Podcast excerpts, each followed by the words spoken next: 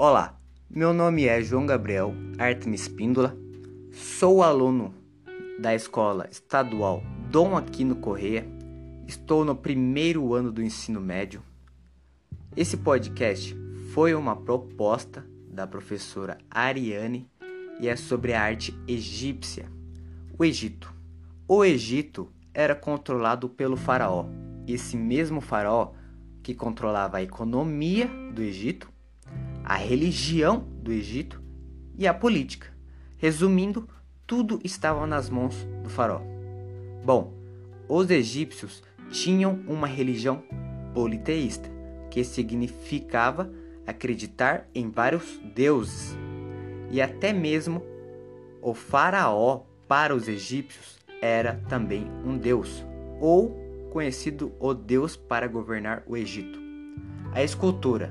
Então, na escultura havia leis que todos deviam respeitar e segui-las, como a escultura do farol, sempre a maior de todas, para demonstrar o seu grande poder sobre o Egito. Bem, as regras que as esculturas sempre eram na forma frontal.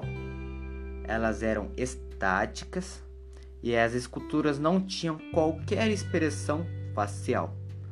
Outras regras é que os faraós sempre na posição de pé, com o pé esquerdo à frente, ou também sentado com as pernas cruzadas ou com a mão apoiada na coxa.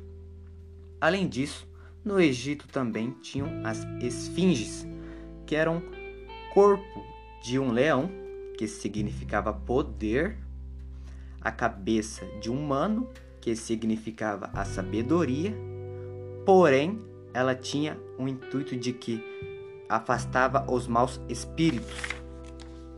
Bem, ainda dando continuidade à escultura, vou falar de Nefertiti, também conhecida atualmente como a Mona Lisa egípcia. Seu nome no Egito significava a mais bela que chegou. Ela era esposa do faraó Akhenaton, que foi um faraó que quebrou algumas regras e dando carta branca para os escultores se expressarem. Assim que ele quebrou essas regras no Egito, nasceu a famoso busto de Nefertiti, esculpida por Tutmose. Esse busto tem 50 metros de altura, ele foi esculpido com pedra caliça e essa escultura é rica em detalhes. A primeira que até sua época nunca havia visto. Essa escultura é um símbolo de elegância na arte egípcia.